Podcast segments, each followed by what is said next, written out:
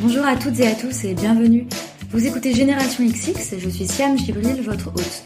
Dans chaque épisode de ce podcast, je rencontre une femme entrepreneur.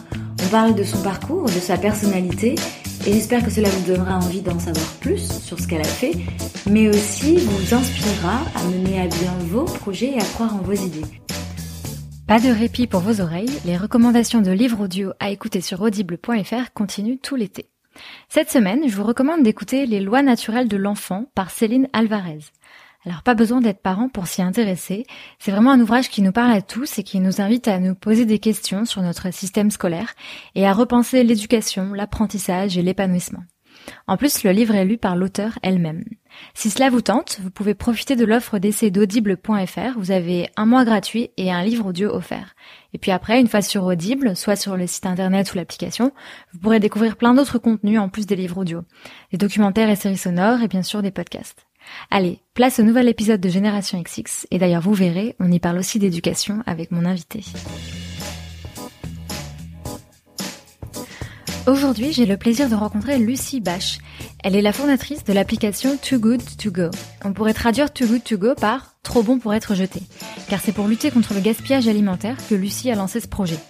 Le principe de l'application est simple, elle permet aux commerçants et restaurants de mettre en vente leurs invendus à moindre prix plutôt que de les jeter. Et vous, en tant que particulier, vous vous connectez à l'app et vous pouvez choisir chez qui aller chercher votre repas et vous évitez ainsi que de la nourriture soit jetée et gaspillée. Dans cet épisode, Lucie nous raconte comment lui est venue cette idée après avoir quitté son job dans l'agroalimentaire et s'être installée en Norvège. On discute également de son retour en France et du lancement de l'application il y a un an. Dans cet épisode, on parle aussi d'économie collaborative, de nouvelles formes d'agriculture et d'éducation. Je vous souhaite une très bonne écoute. Bonjour Lucie. Bonjour. Merci beaucoup de m'accueillir dans les bureaux de Too Good To Go. Avec plaisir. Lucie, tu as fait des études d'ingénieur et je voulais savoir si euh, quand tu as commencé, tu avais un projet particulier en tête. Qu'est-ce que tu avais envie de faire à ce moment-là? Non, bah pas du tout. Moi, à l'époque, euh, je pense que j'étais comme beaucoup de gens qui sortent du lycée. Je savais juste pas du tout ce que j'avais envie de faire. Mm. Euh, j'étais plutôt, j'avais plutôt un profil école de commerce, mais j'étais euh, j'étais bonne en maths et en physique. Donc on m'a dit fais un G, ce serait plus facile de faire commerce après. Et donc moi, en commençant mes études d'ingénieur, je me suis toujours dit que je ferais une école d'ingé puis une école de commerce. Parce qu'on disait toujours que les ingénieurs savaient faire des choses mais qui savaient pas les vendre et qu'au contraire les écoles de commerce euh, savaient vendre beaucoup de choses mais qui savaient rien faire derrière. je me suis dit il y a rien de mieux que la double formation et donc j'ai commencé mes études d'ingé en me disant euh, que je pourrais ensuite enchaîner plus facilement sur une école de commerce. Et donc finalement, tu as fait une école de commerce Et finalement, j'ai pas fait d'école de commerce. Pas du tout. Ouais. Donc après, tu es allé bosser dans le l'agroalimentaire, c'est ça? Ouais. Euh, alors je, je, vais un petit peu avancer dans le temps, mais donc tu as quitté ce job dans l'agroalimentaire. Mm. Euh, j'ai lu euh, que ton entourage pro était, euh, enfin dans l'incompréhension de ton entourage pro. Euh, du coup, comment t'as pris cette décision? Est-ce que voilà, qu'est-ce qui t'a, qu'est-ce qui t'a fait partir en fait? Bah en fait, comme je le disais, euh, après l'école d'ingé, j'ai fait, fait un double diplôme à, l'étranger, en Angleterre. D'accord. Et ensuite, j'ai commencé bah, ma carrière effectivement dans l'agroalimentaire, sans trop m'être posé la question, juste en me disant qu'effectivement l'alimentaire c'était quelque chose qui m'avait toujours énormément intéressé, parce que tout commence par là, clairement. Et, euh, et puis j'ai eu une super offre euh, par une grosse boîte de l'agroalimentaire, donc j'ai commencé là-bas sans trop me poser de questions. En Angleterre, du coup? En Angleterre, ouais. ouais. Mm, mm. Et puis euh, c'était hyper intéressant. C'était un programme euh, sur deux ans en fait où on bougeait d'endroit en, endroit les tous les six mois. Donc on découvrait de nouvelles personnes, on découvrait de nouvelles euh, types d'industries et c'était c'était c'était très formateur. Mais je me suis rendu compte que clairement, euh, les boîtes de l'agroalimentaire à, à, notre époque, elles sont toujours à, à l'époque de la, la, révolution industrielle en fait, euh, alors qu'aujourd'hui il y a une vraie révolution digitale qui, qui se met en place, euh, qu'on est vraiment en train de créer un nouveau monde. Et clairement, ce qui me choquait dans l'industrie alimentaire euh, d'aujourd'hui, c'est le fait que euh, le gaspillage fait totalement partie du process de, de production.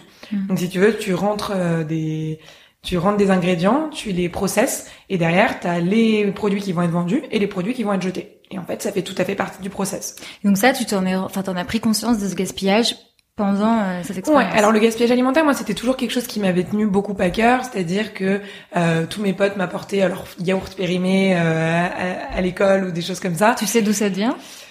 Je pense que c'est un peu ma, mon côté très rationnel en fait. Pour moi, c'est totalement irrationnel de jeter des produits qui mm. sont encore euh, bons, euh, bons à être mangés quoi.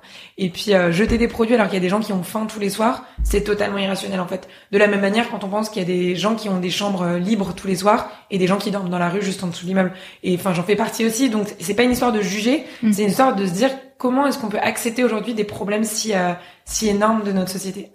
Et donc effectivement. Euh, j'ai commencé à, me dire euh, je manque d'inspiration, il faut que je nourrisse mon esprit d'autres choses que euh, un métier que j'aurais pu faire il y a 40 ans. Et donc j'ai commencé à bah, me nourrir sur internet en fait, à lire des tonnes d'articles, à entendre parler d'économie collaborative, à entendre parler de de euh, un discours de Steve Jobs qui m'a beaucoup marqué euh, aux étudiants de, Stanford, qui disait en gros que lui, sa chance dans la vie, c'était d'avoir trouvé sa passion le plus tôt possible.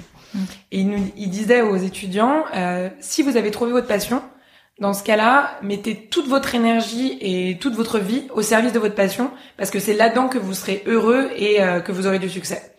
Par contre, si vous n'avez pas trouvé votre passion et qu'aujourd'hui vous n'êtes pas en mesure de dire je suis passionné de ça, euh, dans ce cas-là, n'acceptez jamais de vous installer dans une vie où vous n'êtes pas en mesure de dire voilà ma passion. Hmm. Et moi, c'était complètement mon cas. J'avais 22 ans et j'avais aucune idée de ce qui me passionnait. Et c'est là que je me suis dit bah ça sert à rien de de, de se laisser euh, driver sur des rails qui sont pas les miennes. Et donc j'avais juste aucun plan. J'ai juste dit il faut que je parte maintenant. Et j'ai un peu pris mes jambes à mon cou en me disant si, plus je reste, plus, moins tu pars en fait, parce que tu t'installes dans une situation très confortable qui est celle d'un CDI dans une grosse boîte où tu as une carrière toute tracée, comme me le disaient euh, les gens avec qui je travaillais là-bas. Et euh, mais tu te rends compte à 40 ans que t'as fait t'as passé 20 ans de ta vie à faire des choses qui te plaisaient pas en fait. Cette euh, réflexion, tu, tu l'as eu. Euh, alors, bon, donc tu parles du discours. Euh, T'as des gens autour de toi qui avaient fait ce, ce pas-là aussi? Non, j'avais pas vraiment d'amis qui. Euh, mes, mes potes à la, sortie centrale se sont plutôt justement imbriqués dans des dans des jobs super confortables, super intéressants aussi. Mais j'avais pas trop de d'inspiration auprès de mes amis.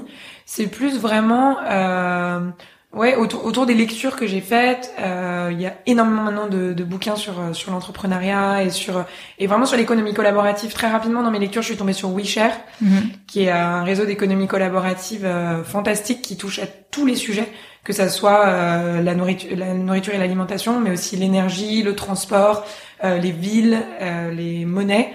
Et, et en fait, là-dedans, ça a été vraiment pour moi la révélation parce que je me suis dit waouh, on est en train de tout reconstruire et il se passe énormément de choses et j'ai juste vraiment envie de faire partie de ça plutôt que que de l'ancien monde en fait. Oui, en fait, tu te sentais pas seule dans ta démarche au final. Même si c'était pas dans ton réseau proche, tu voyais qu'il y a d'autres gens qui se, qui se bougeaient. tout à fait. Je voyais qu'il y avait énormément de gens qui qui remettaient tout en question, qui remettaient les choses sur le tapis, qui challengeaient l'existant et moi c'est ça c'est vraiment ça qui me plaisait. Et donc du coup, tu tu quittes ton job et tu es parti en Norvège, c'est ça? C'est ça. Ouais. Tu connaissais le pays ou pourquoi euh, Mon copain est norvégien en fait, très simplement. Donc euh, je savais pas trop où aller en fait en, en partant d'Angleterre. Je savais juste que j'en avais marre de manger n'importe quoi. et, euh, et, donc je suis partie m'installer en Scandinavie. Je connaissais pas du tout euh, cette région de l'Europe et j'ai pareil là j'ai découvert euh, un, un, pays magnifique, une culture totalement différente, un pays très jeune aussi. Parce qu'il faut savoir qu'il y a une, une cinquantaine d'années, la Norvège c'était le pays le plus pauvre d'Europe. Mhm. Aujourd'hui, c'est un des plus riches du monde. Donc, euh, ils ont en fait construit toute leur société il y a il y a 40 ans, ce qui fait qu'ils l'ont construit d'une manière euh, tout à fait différente de la nôtre. Euh, et puis, comme c'est quand même des un, un peuple qui qui a galéré pendant de nombreuses années, euh, ils sont, ils ont pas besoin de trop de choses en fait, et ils sont hyper respectueux et de l'environnement et euh, ravis d'utiliser les technologies mobiles et digitales pour absolument tout en fait. Et donc du coup, tu t'es senti hyper à l'aise là-bas? Je me suis sentie hyper à l'aise là-bas. Ouais. T'es resté combien de temps? Je suis restée, bah alors pendant deux ans quand j'étais en Angleterre, je faisais des allers-retours euh, tous les week-ends et, euh, et après je me suis installée là-bas pendant à peu près six mois. L'idée c'était de rester long terme. Hein. Quand j'y suis allée, on s'est installé avec mon copain et l'idée c'était vraiment de rester là-bas pour le long terme. Euh, et puis très vite, euh, l'aventure de Too Good To Go a commencé. Euh, en fait, moi, encore en étant dans dans l'industrie alimentaire, j'avais du coup cette appli qui qui me trottait dans la tête. je j'avais commencé, j'avais repris mes anciens cours de code d'école d'ingé et j'avais commencé à coder de mon côté. Je me suis vite rendu compte que euh, c'était pas forcément là où j'apporterais une énorme valeur ajoutée. Mm. Euh, mais du coup, effectivement, j'avais dessiné tous les écrans et à quoi ça devrait ressembler. Enfin, j'avais déjà mis le process en place en fait. Et quand je suis arrivée en Norvège, je me suis dit bah il faut que je trouve un développeur. Et donc j'ai commencé à, à parler à tout le monde de ce projet.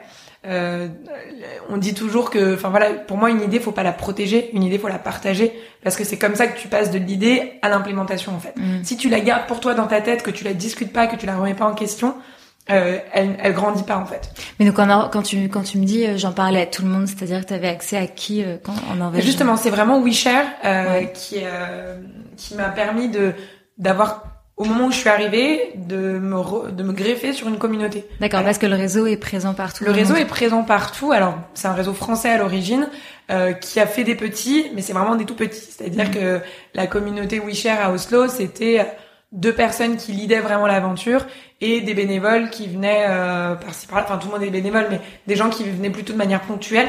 Et moi, en fait, j'ai rejoint euh, ces deux personnes en leur disant euh, dites-moi juste ce que je peux faire pour vous aider.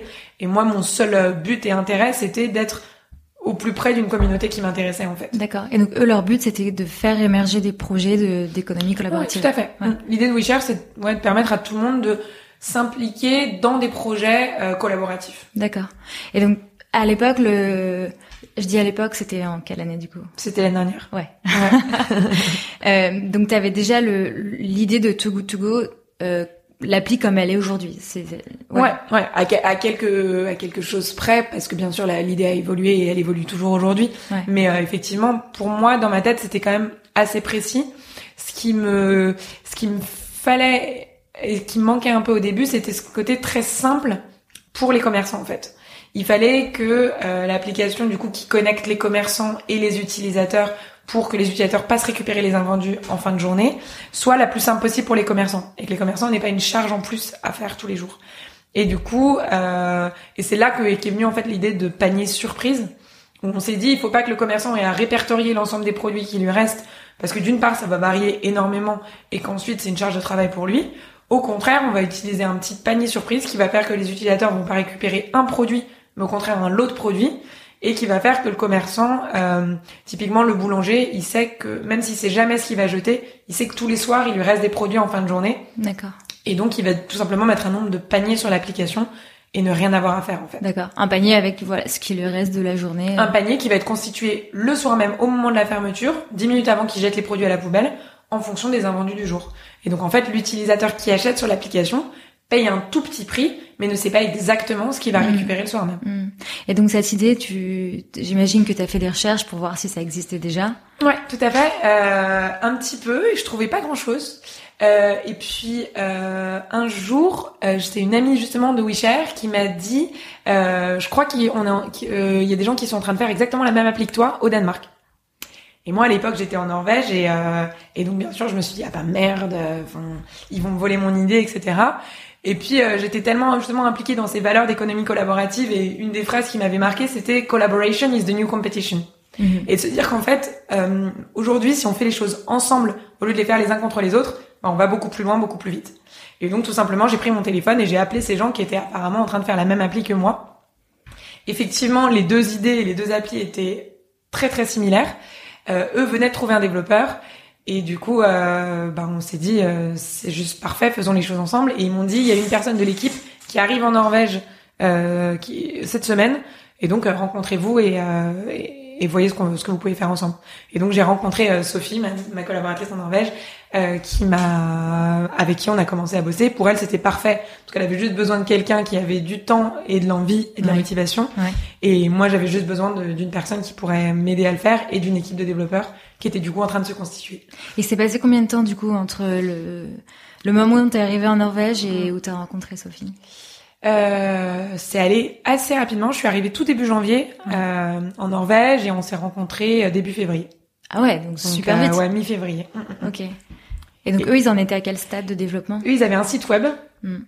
Euh, qui était très très artisanal à l'époque et euh, ils venaient de trouver leur développeur euh, pour commencer à coder une application. Euh, l'application est sortie deux mois plus tard. nous en parallèle en Norvège et en Danemark ce qu'on faisait c'était juste recruter des commerçants Et donc on allait les voir un par un pour essayer de rajouter un maximum de commerçants que d'abord on rajoutait sur le site et que très vite, euh, deux mois plus tard, on a pu rajouter euh, sur l'application. D'accord. Mais du coup, tu t'es associé avec eux ou tu travaillais pour eux? Ouais. Bah alors je me suis. Alors pour être tout à fait honnête, au début il y avait rien en fait. On n'avait même pas de structure derrière. Donc on s'est même pas vraiment posé la question.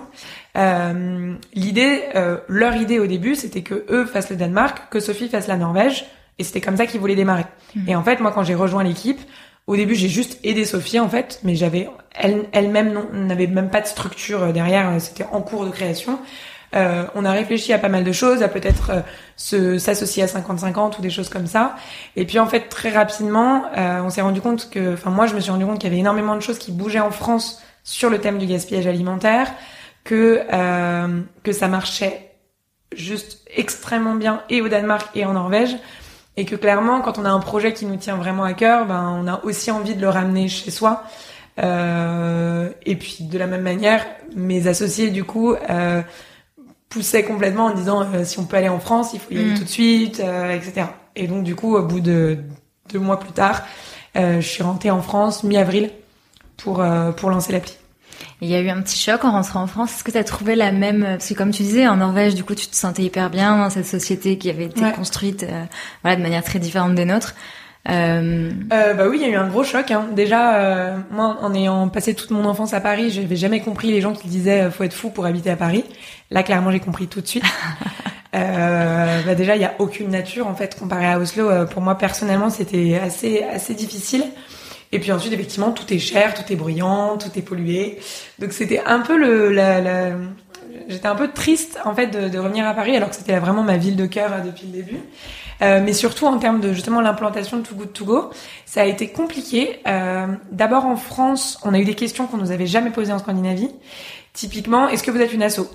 Si on n'est pas une asso en France, on est méchant en fait. Donc on peut pas l'entrepreneuriat social et solidaire qui pour moi est magnifique parce qu'en fait c'est vraiment placer comme but non pas l'argent mais l'impact social et utiliser l'argent comme un vecteur de développement en fait et pour moi c'est super parce que effectivement les assos elles font un travail merveilleux mais derrière en général ça tient sur beaucoup de bénévoles et le jour où euh, le bénévole principal euh, s'en va aux États-Unis ou j'en sais rien, euh, ça peut tomber très facilement. Et l'idée d'une entreprise, c'est justement de faire quelque chose de plus stable, de plus, de plus pérenne dans le, dans le temps.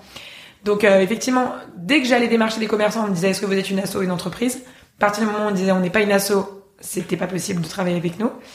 Euh, et puis il y a aussi alors il y avait les assos pour le coup qui faisaient un travail génial, c'est-à-dire qu'il y a eu beaucoup de commerçants qui nous disaient bah il y a une asso qui passe euh, qui passe chez moi euh, récupérer des produits donc j'ai pas besoin de Too Good To Go. Et, qui, et les assos, par exemple, elles en font quoi des produits? Est-ce qu'elles les redistribuent? Elles les redistribuent ou elles les amènent en foyer. Le souci, c'est que c'est pas tellement pour les particuliers du coup. Ah non, pas du tout. Mais le, le, souci de l'asso, en fait, c'est que, comme je disais, ça marche sur du bénévolat et ou même euh, ou même quand ça ne marche pas sur du bénévolat mais en fait elles ont des quand même des ressources limitées. Et donc par exemple chez la plupart de nos commerçants elles passaient le mardi et le vendredi par exemple. D'accord. Mais le lundi mercredi jeudi euh, samedi dimanche on continuait à jeter. Donc nous à ce moment-là on a pu compléter en fait le travail des associations en mettant en place Too Good To Go les jours où les associations ne passaient pas et puis de plus en plus, ce qui s'est passé, c'est que la loi contre le gaspillage est, est passée, mhm. qui force toute surface, euh, toute grande surface de plus de 400 mètres carrés à, euh, à, à, définir des, des conventions de dons avec des associations et donc à donner les produits. Et maintenant, ils ont interdiction de les jeter. Ce qui est génial. Mais ce qui, du coup, naturellement, a déporté un peu le flux des associations qui passaient chez tous nos petits commerçants de quartier sur les supermarchés, puisque clairement, c'est quand même des produits qui sont mieux pour nourrir les gens dans le besoin. Et donc, mm. euh, et donc du coup, beaucoup de commerçants ont perdu ces associations qui passaient à les voir tous les soirs. Euh, et donc, nous, encore une fois, on a pu euh, la compléter, le, compléter le, leur travail. Euh, et une dernière chose qui a été vraiment différente par rapport à la Scandinavie, c'était effectivement notre familiarité avec les technologies digitales. C'est-à-dire que dès le début, on a eu des gens qui nous ont dit ah mais pourquoi est-ce qu'il faut que j'enregistre ma carte sur l'application? C'est pas safe de payer en ligne. Ah vous voulez me géolocaliser, mais vous allez me traquer. En fait, beaucoup de gens qui, on se rencontre en France, on n'a pas encore totale confiance dans les dans les applications mobiles, alors qu'en Scandinavie c'est complètement, euh, ça fait partie vraiment de leur quotidien. Typiquement en Scandinavie ils payent même plus en cash. Le cash est devenu obsolète en fait. On mhm. paye par carte bancaire ou par euh, ou par euh, par application directement. Et donc ça ça a été un peu difficile au début. Alors je pense qu'après les mentalités changent très vite, mais c'est vrai qu'au début j'étais assez surprise de toute cette réticence que les gens avaient en de confiance dans les technologies quoi. Tu t'es dit du coup à un moment que en fait la France c'était trop tôt pour lancer euh, Too Good To Go ou est-ce qu'au contraire ça te donnait encore plus envie d'y aller? Je pense que le, le mot d'ordre de un peu toute l'aventure Too Good To Go, c'est que je me suis jamais vraiment posé de questions en fait. Je me suis juste dit, je le fais. De toute façon, j'apprends tellement de choses, je rencontre tellement de gens géniaux, je crois tellement dans le projet que euh, si ça marche, c'est génial.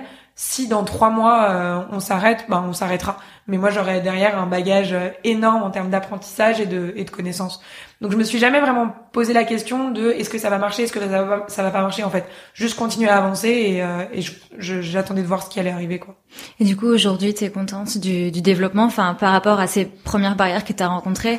Du coup là ça y est maintenant il y a des commerçants qui sont sur l'app, il y a des gens qui l'utilisent. Ouais. Il y a eu un je, je sais pas parce que je sais que ça prend du temps, donc un déclic c'est peut-être pas le mot, mais un moment où t'as senti que le que ça a un peu décollé?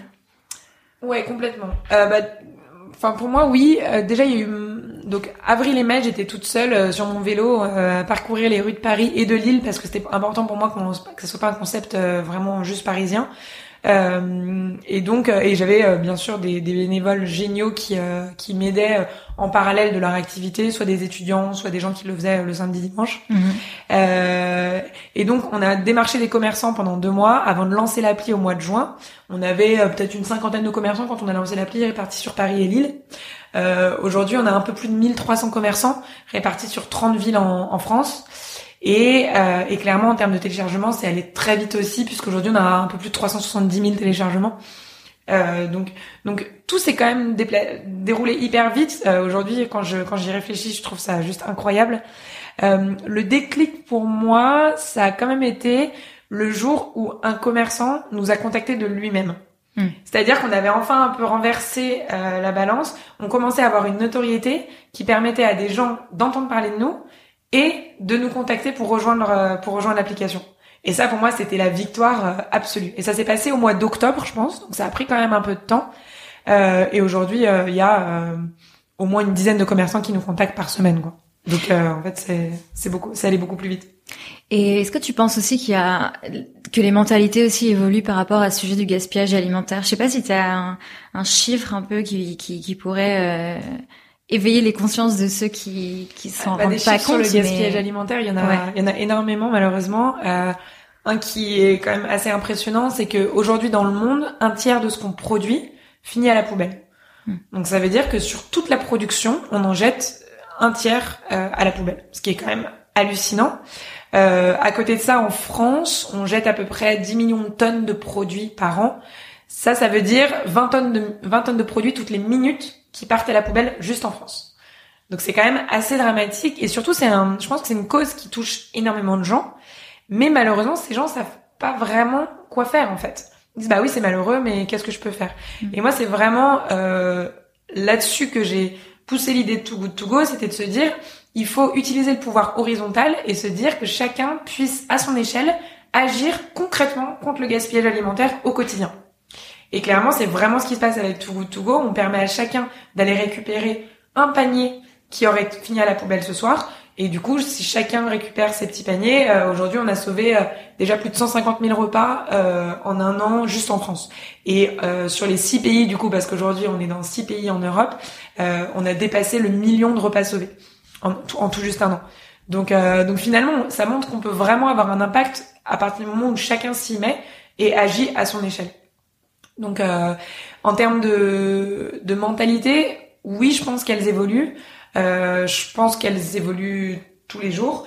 Moi, ce qui a été très important pour moi aussi dès le début, c'était de comprendre que euh, plus on fait des produits de qualité, moins on a envie qu'ils finissent à la poubelle en fait. Et d'aller donc du coup dès le début chercher des commerçants qui font des produits de grande qualité et donc notamment des marques assez luxe en fait euh, qui en général se disent ah ben non moi je veux pas parler de mes invendus, euh, je veux pas dire, euh, enfin je veux pas euh, brader mes produits ou des choses comme ça, en leur expliquant que c'était absolument pas brader ses produits, euh, que avoir des invendus c'était tout à fait normal à partir du moment où on faisait du frais et des produits de, de grande qualité qui tiennent en général une seule journée.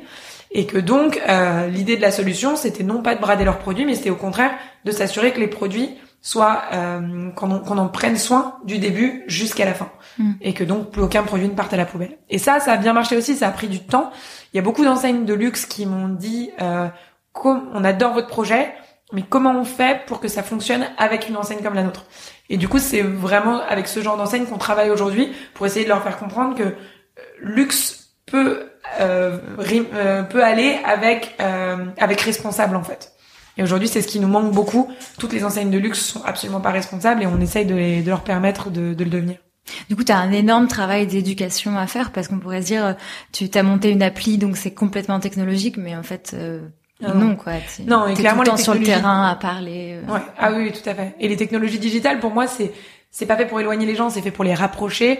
Et le l'objectif peut-être numéro un ou deux à égalité avec réduire le gaspillage alimentaire, c'est de sensibiliser le grand public en fait et de permettre vraiment à tout le monde de comprendre qu'il faut faire bouger les choses euh, dans ce secteur. Et donc euh, que ce soit auprès des commerçants ou auprès des utilisateurs, nous on essaie vraiment d'avoir un discours très euh, très porté vers agissez de manière responsable, faites avancer les choses et, et impliquez-vous vraiment au quotidien. Hmm. J'ai lu aussi euh, que tu t'intéressais à la, la notion d'entreprise libérée.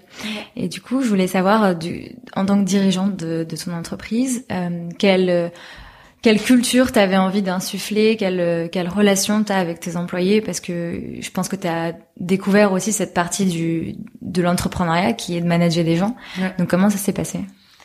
Comment ça se passe toujours d'ailleurs Ouais, euh, bah, c'est clairement pas la partie la plus facile. Hein. Euh, c'est probablement une des parties les plus intéressantes, euh, mais probablement une des plus difficiles aussi.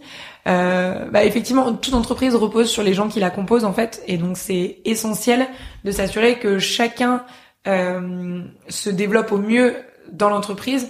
Et en général, ce qui est assez, ce qui est pas mal, c'est que ça marche ensemble. En fait, plus les gens sont heureux, plus ils, ils travaillent euh, au mieux pour l'entreprise et mieux ils travaillent, plus ils sont heureux et, euh, et on a des beaux résultats. Euh, pour moi, ce qui a été important dès le début, c'était de responsabiliser chacun en fait, de se dire que euh, c'est pas moi qui porte le projet et les autres qui bossent pour moi, c'est une équipe qui porte un projet ensemble en fait. Mmh. Mais ça rejoint toute la notion de collaboration dont tu parlais. Tout à fait. Ouais, ouais. Et puis il y a aussi de pouvoir horizontal, de se dire que l'idée c'est que chacun avance ensemble et non pas que euh, on ait une hiérarchie verticale euh, qui aujourd'hui est un peu dépassée comme modèle. Euh, et donc effectivement, les notions d'entreprise libérée, pour moi, ça a été très important. J'ai euh, j'ai pas mal, je me suis pas mal inspirée de Frédéric Laloux qui parle de Reinventing the Organization, mm. qui, est un, qui, est un, bouquin hyper intéressant, qui dit qu'en fait, les, effectivement, les organisations d'aujourd'hui sont plus vraiment adaptées aux personnes qu'on est euh, et qu'il faut euh, bah, qu'il faut remettre tout ça en question euh, et notamment effectivement sur la hiérarchie. nous on a une hiérarchie totalement plate dans dans l'entreprise. L'idée est de se dire que chacun peut prendre une chacun peut prendre des décisions en fait. il n'y a pas besoin de l'aval du dirigeant pour prendre pour prendre une décision. chacun doit se sentir légitime et responsable de prendre des décisions. et donc, nous en fait, on a plutôt des référents par projet qui vont connaître toutes les informations de ce projet spécifique. Et ça, ça veut pas dire qu'ils vont tout faire sur ce projet. Ça veut dire que dès que quelqu'un veut faire quelque chose qui touche à ce sujet, ils doivent communiquer en fait. Non pas obtenir l'aval, mais tout simplement leur dire voilà, moi j'ai envie de faire ça, je veux que tu sois au courant. Donc c'est plus en termes de communication où il faut que les informations transitent et ça c'est essentiel. Mais l'idée c'est que pour on peut aller beaucoup plus vite si chacun euh, se sent libre de prendre des décisions.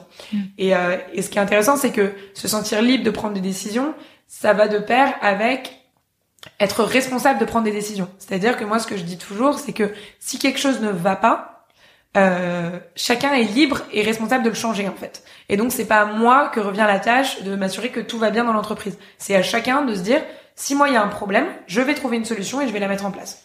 Et donc, ce qui nous permet d'avancer beaucoup plus vite et surtout à chacun de se développer au mieux dans l'entreprise, en fait. Et donc ce modèle, tu l'as vraiment connu parce que j'imagine que dans la boîte où tu as travaillé, c'était pas du tout comme ça.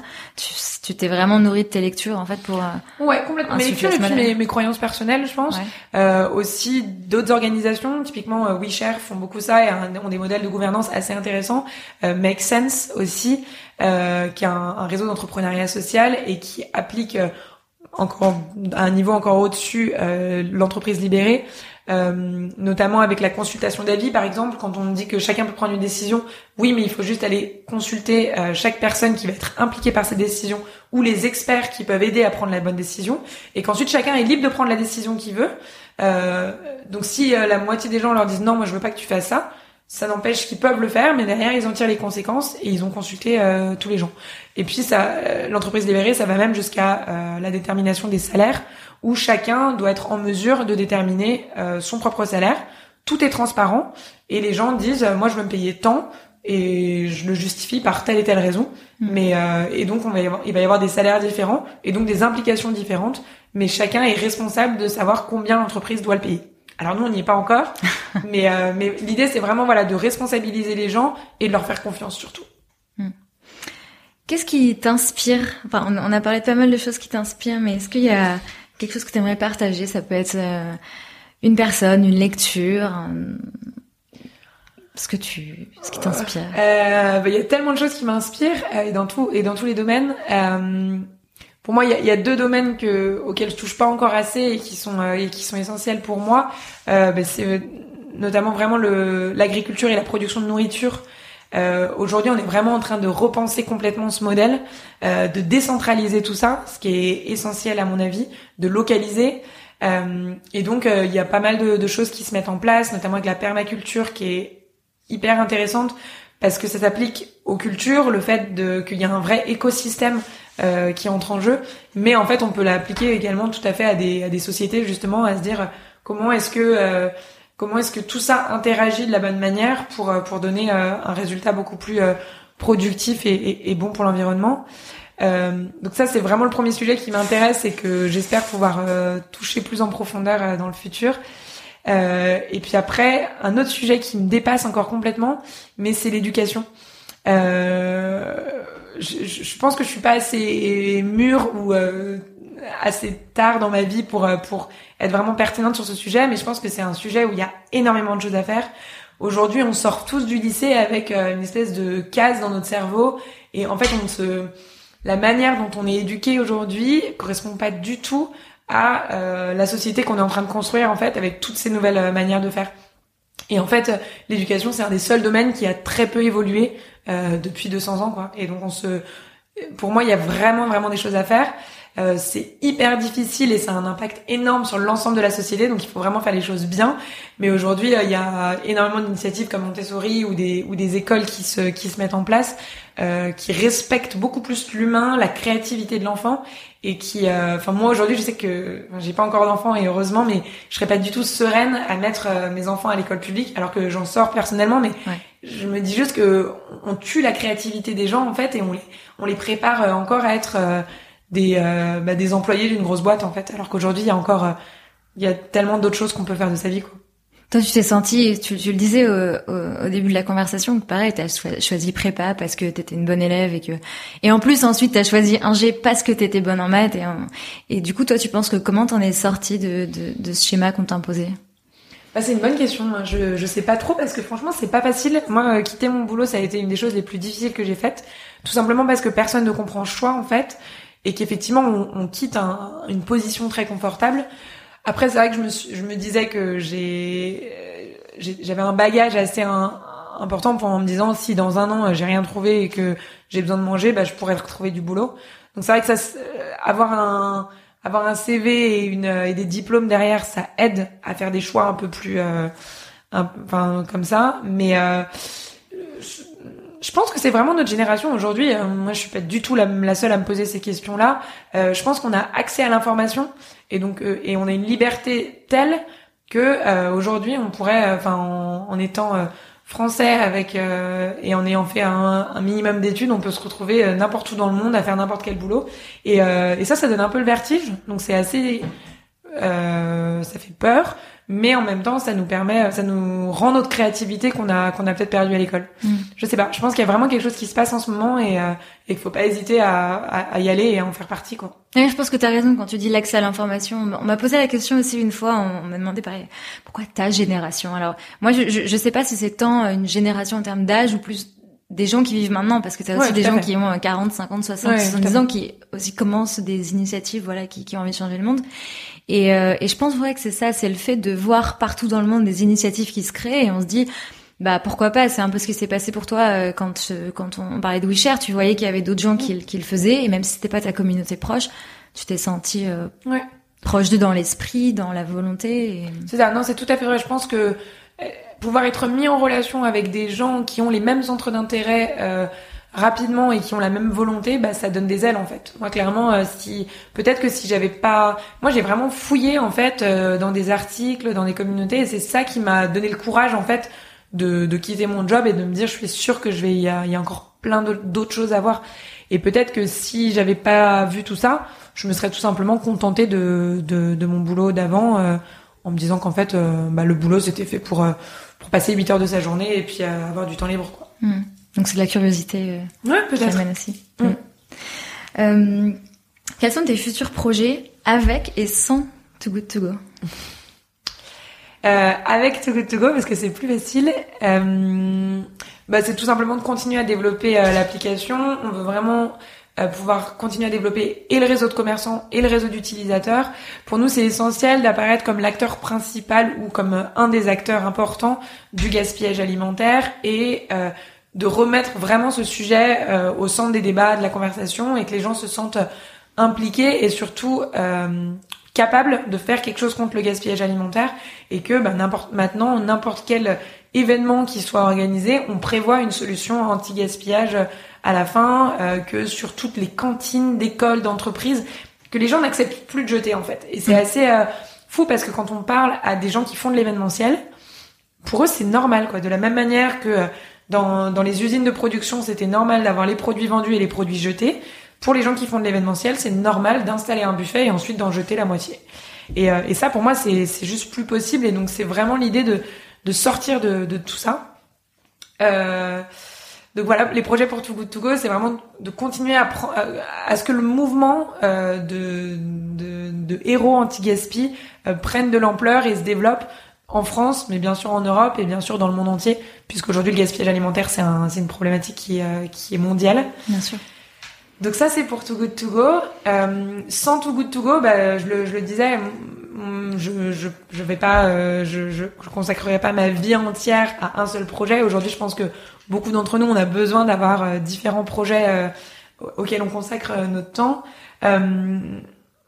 Comme je le disais, l'agriculture, c'est quelque chose qui, m'intéresse énormément et que qui, qui fait du bien tout simplement. Enfin franchement quand on quand on plante des fruits des légumes qu'on les voit pousser ça nous fait un enfin ça fait un tel un tel bien de se dire que waouh c'est c'est juste la nature. Et quand on est né dans une ville parfois on se rend même pas compte que euh, ce qu'on achète au supermarché, euh, s'il y a de la terre dessus, on va trouver ça sale. Euh, alors que clairement, c'est quand même plus sale d'avoir un truc en plastique, ouais. un truc emballé dans du plastique et quand même du pétrole. Quoi. Donc, je pense qu'on a vachement perdu les, les, connexions avec la réalité. Et moi, j'ai vraiment envie de les retrouver à un moment ou un autre de, de ma vie et d'aller, ouais, habiter la campagne et avoir les mains dans la terre beaucoup plus qu'aujourd'hui. Donc ça, c'est c'est important, mais c'est un projet qui est, qui est un peu plus long terme. Euh, et après, peut-être encore plus long terme, bah, effectivement, l'éducation, si je peux un jour aider euh, à faire que que les enfants se développent au mieux euh, pour pour bâtir une société dont on est tous hyper fiers après, ben ça sera avec plaisir. Je sais pas si un jour j'aurai le le courage et la et l'intelligence nécessaires, mais mais on verra. merci beaucoup Lucie. Bah, merci beaucoup à toi. Merci beaucoup à Lucie d'avoir accepté mon invitation et partagé son parcours et ses inspirations. Je vous encourage bien sûr à télécharger l'application Too Good To Go sur votre smartphone et je partagerai avec vous toutes les infos du podcast sur les réseaux sociaux, Instagram, Facebook, Twitter et sur generationxx.fr. Si l'épisode vous a plu, n'hésitez pas à me le dire sur les réseaux sociaux et en laissant un commentaire sur iTunes. J'espère que vous passez un bel été. Merci de toujours écouter Génération XX et à très vite pour un prochain épisode. Salut